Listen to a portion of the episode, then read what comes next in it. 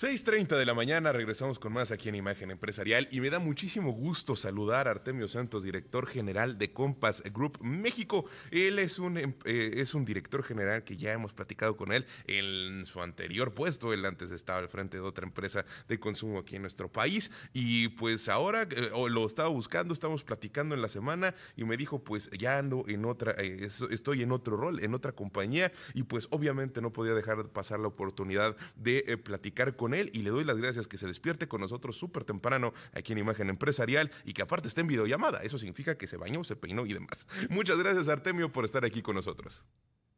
Gracias a ti, Juan Carlos. El gusto es, es, es todo mío de, como siempre, eh, poder platicar contigo y dirigirnos a tu auditorio eh, eh, compartiendo noticias positivas de este cierre de año que ojalá y se nos siga siendo tradición platicar en estas fechas, Juan Carlos. Es correcto, y sabes algo, eh, esto que dices de noticias positivas creo que es muy importante, porque ha sido, eh, hemos estado en medio de una pandemia en la cual ha sido muy complicada para el, para, eh, para, el sector empresarial, no solo de México, sino de, a nivel global. Y tú que has trabajado en empresas que son precisamente globales, que tienen participación en México y en, otros, y en otras partes del planeta, pues te has dado cuenta que ha sido en general este ambiente de tener cierta incertidumbre, de no saber qué es lo que va, ah, de lo que, de lo que va a ocurrir, pero que aún así son los empresarios que tienen los pantalones muy bien puestos, los que dicen vamos a seguir adelante y vamos a seguir invirtiendo, vamos a seguir operando. Pero bueno, antes de entrar a todo eso, ¿por qué no nos platicas qué es el Compass Group México?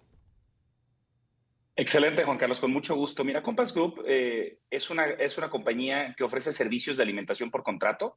Es una de las compañías más grandes del mundo en este sector, basada en sus headquarters globales en Chertsey, Inglaterra hoy en día con presencia en más de 43 países a nivel global y aquí en México con una larga tradición y una historia de atender en estos servicios de alimentación corporativa, ya sea en plantas industriales, fábricas, maquiladoras o incluso en, corporativos o en oficinas eh, con, servicios mucho más boutique, siempre de manera personalizada al, al nivel de las expectativas de cada uno de nuestros clientes. Y esto es una parte de nuestro negocio y otra parte muy importante es la operación en centros de, entretenimiento, en actividades deportivas, culturales, festivales musicales y demás. Entonces, pues tenemos la fortuna aquí en México de estar desde hace muchos, muchos años colaborando con nuestros clientes, pero al mismo tiempo de participar en muchos sectores de la industria, lo que nos permite tener pues mucho este feeling de cómo van las cosas en nuestro país.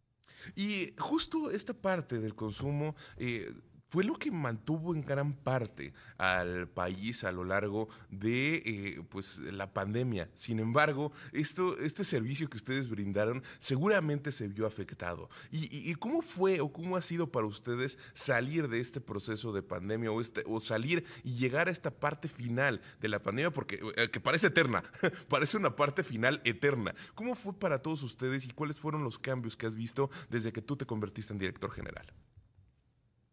Eh, yo te lo dividiría en tres partes. Eh, la primera de ellas, la, la, industria en la que nosotros participamos de manera directa, que es la elaboración eh, de alimentos con todos los cuidados, con inocuidad y demás, ya nos preparaba mucho para las cosas que nos protegen desde la óptica de salud. para todas las implicaciones de COVID. Entonces ahí, con todo el respeto, evidentemente, de, en todas las compañías, nuestra propia industria ya nos preparaba un poquito para ello. La segunda parte es eh, las implicaciones de cada uno de nuestros clientes durante la pandemia o los momentos más complejos de la pandemia, donde buscamos irnos adaptando a cada una de sus necesidades según aforos, eh, según flexibilidades laborales, según las distintas implicaciones que cada uno de ellos en sus industrias tuviera. Y la tercera son los efectos que a mí me gusta ya llamar pospandemia, que en realidad no hemos salido de la misma, pero todas estas implicaciones que han existido a eh, la flexibilidad laboral, a las implicaciones de todo el supply chain a nivel global, que tiene implicaciones para muchas de las industrias aquí en el, en el país, y cómo eso va adaptando los procesos productivos de nuestros clientes, para los cuales nosotros debemos buscar modelos de flexibilidad para seguirlos atendiendo como cada uno de ellos requiera. Entonces, estos son los tres factores que yo te englobaría que hemos tenido que ser muy flexibles, muy dinámicos, con mucha comunicación con nuestros clientes, de forma de estarlos atendiendo siempre a la altura de lo que están esperando. Artemio, creo que mencionaste una parte muy importante al principio de, la, de, esta respuesta que decías, ya, nos, ya estábamos preparados, estábamos ciertamente preparados, porque eh, ustedes en el sector de consumo, en el sector de preparar alimentos, pues tienen que tener un riguroso eh, eh, pues, cuidado de todo lo que se prepara, de todo lo que se tiene y en el manejo, pero también hubo afectaciones en la cadena de suministro para ustedes, que a lo mejor podía ser que faltara algún insumo o que los insumos no llegaran tan frescos como podrían requerirse en algunos momentos entonces, ¿cómo es que se adaptaron a esa situación? esto tiene que ver con, eh, eh, tenemos la fortuna de, estar en un país donde las cadenas de suministro son sofisticadas, la proveeduría es amplia, es diversa, eh, desde grandes conglomerados globales hasta pequeños productores de muy alta calidad en el país. aquí el desarrollo de una estrategia de suministros robusta, amplia, mucha comunicación con dichos proveedores, pero al mismo tiempo con los clientes finales, de forma tal de de manera conjunta estar teniendo esta flexibilidad, para mí son la clave en esta, pero creo yo en todas las industrias también, Juan Carlos. Eh, me parece eh, importante y, es de destacarse, ¿no? Como es que, insisto, empresas como Compass Group eh, lograron mantenerse a lo largo de la pandemia, porque aparte, y, ahorita esto es algo que pues me viene a la cabeza alrededor de todo el análisis del sector de consumo y cómo fue que se estuvo adaptando, porque salieron estas dark kitchens, ¿no? Por todo México y empezaron a salir y empezaron a convivir y a, y a tomar parte del mercado que ustedes abarcaron. ¿Cómo ves que vaya a esta relación con estas pequeñas empresas que eh, pues parece que llegaron para quedarse eh, con ustedes? ¿Crees que eh, hay, hay, un universo en el cual todo este tipo pueden vivir y convivir estas dos partes? Insisto, estas empresas nacientes y ustedes que son las que estaban ya establecidas en el sector y que están buscando superar la pandemia. De, nuevo, tenemos la fortuna de, de, vivir en un, en un, país que, más allá de las implicaciones o connotaciones negativas, tiene, tiene la, la gran ventaja de que hay industrias de todo tipo según la geografía en la que nos encontremos y esto permite competencia. Nosotros siempre eh, damos la bienvenida a la competencia y nos encanta eh, hacerlo de la mejor forma y ganarle a la competencia con mejores servicios. Todo este tema de los, de los micro kitchens y de la pulverización de los servicios alimentarios eh, habilita muchas cosas y es, y es una industria que de entrada parece sencilla, y invita a la gente a entrar ahí. En, realidad, desde mi óptica, es, es, compleja y siempre, como en todas las industrias, hay curvas de, adopción y eventualmente hay una, hay una pequeña reducción. Particularmente nosotros en Compass Group tenemos el beneficio y la responsabilidad de operar dentro de las instalaciones de nuestros clientes. Esto requiere un nivel de especialización distinto, un, nivel de customización de los servicios de cada uno de nuestros clientes muy particular. Y en realidad convivimos allá afuera en la industria con, con con estas dark kitchens, aunque nosotros estamos de nuevo muy especializados y dentro de las instalaciones de nuestros, de nuestros clientes ofreciéndoles el servicio. Y, esa parte entonces es la que hace diferencia. Y, justo dices, dices y dices muy bien, el hecho de que haya competencia y una, en una nación tan diversa como la nuestra, pues hay espacio para que todo el mundo pueda, pueda crecer, obviamente siempre dentro de los marcos legales. Y justo esta era la otra parte que quería platicar contigo. Eh, alrededor de las cuestiones de consumo, ¿cómo ha sido el marco legal y cómo has visto las adaptaciones después de que eh, la pandemia de COVID-19 nos dejó algunas enseñanzas. Digo, mencionabas muy bien, ya estábamos preparados, pero ¿cómo se ha visto esta actualización en cuestiones de, leyes? Eh, en, realidad, más que leyes, han sido estos reglamentos que, que aquí en México la estructura de los mismos ha sido desde los municipios, los estados y algunos de ellos a nivel federal y tienen que ver con las protecciones en los lugares de trabajo. En realidad, la industria alimentaria no recibió gran, eh, eh, gran cambio en sus protocolos de, de cuidados.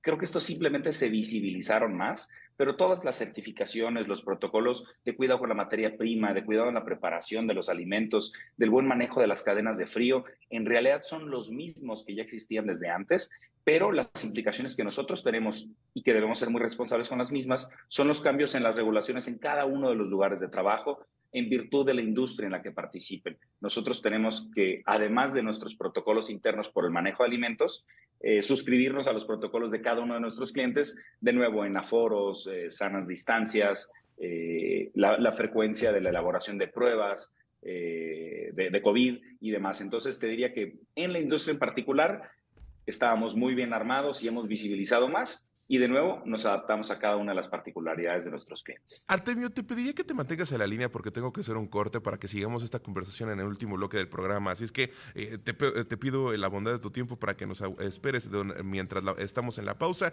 Eh, estamos hablando con Artemio Santos, director general de Compass Group México. Vamos a un corte y regresamos con más. 6.45 de la mañana, regresamos con más aquí en Imagen Empresarial y le agradezco mucho a Artemio Santos, director general de Compass Group México, que se haya mantenido con nosotros. El agradecido soy yo, Juan Carlos, aquí a la orden. Artemio, y bueno, platícanos, ¿qué representa la sección de México, eh, del, pues sí, el negocio de México para Compass Group en, a nivel global? Mira, Compass Group es, es, una compañía que de nuevo está muy bien establecida en muchos países a, a nivel global y particularmente en México depositan mucha confianza en el enorme potencial que existe. Eh, de nuevo, la cercanía con un centro de consumo tan importante como, como lo es Estados Unidos, pero al mismo tiempo la, base de consumo local que ya existe con tantas industrias tan diversas representa un enorme apetito y un enorme interés de seguir creciendo y estar a la altura de la industria mexicana de nuevo, eh, capitalizando la gran diversidad de sectores que existe desde eh, metalmecánica, automotriz, eh, servicios especializados, evidentemente servicios corporativos eh, como los existen aquí en la, Ciudad de México con, con grandes centros que dan incluso servicio a nivel regional. Entonces, Compass Group ha depositado toda su confianza y tiene toda la determinación de seguir creciendo de manera sostenible aquí en el país y es uno de los, de los países más importantes en cuanto al potencial para los próximos cinco años. Eh, de ahí que estemos muy entusiasmados, eh, muy contentos de seguir atendiendo a nuestros clientes actuales, pero al mismo tiempo abriendo las puertas a nuevos y potenciales clientes para estar entablando con ellos una relación de largo plazo, dando los servicios en los cuales nosotros nos especializamos de forma tal que ellos puedan especializarse en generar valor en sus industrias particulares. Me parece súper alentador o, muy alentador el hecho de que ustedes digan que México va a ser una de las partes importantes para el crecimiento de la empresa de los siguientes cinco años. Pero 2023 se presta o se está viendo, se vislumbra como un año que va a ser muy complicado. ¿Qué es lo que esperan ustedes en Compass Group?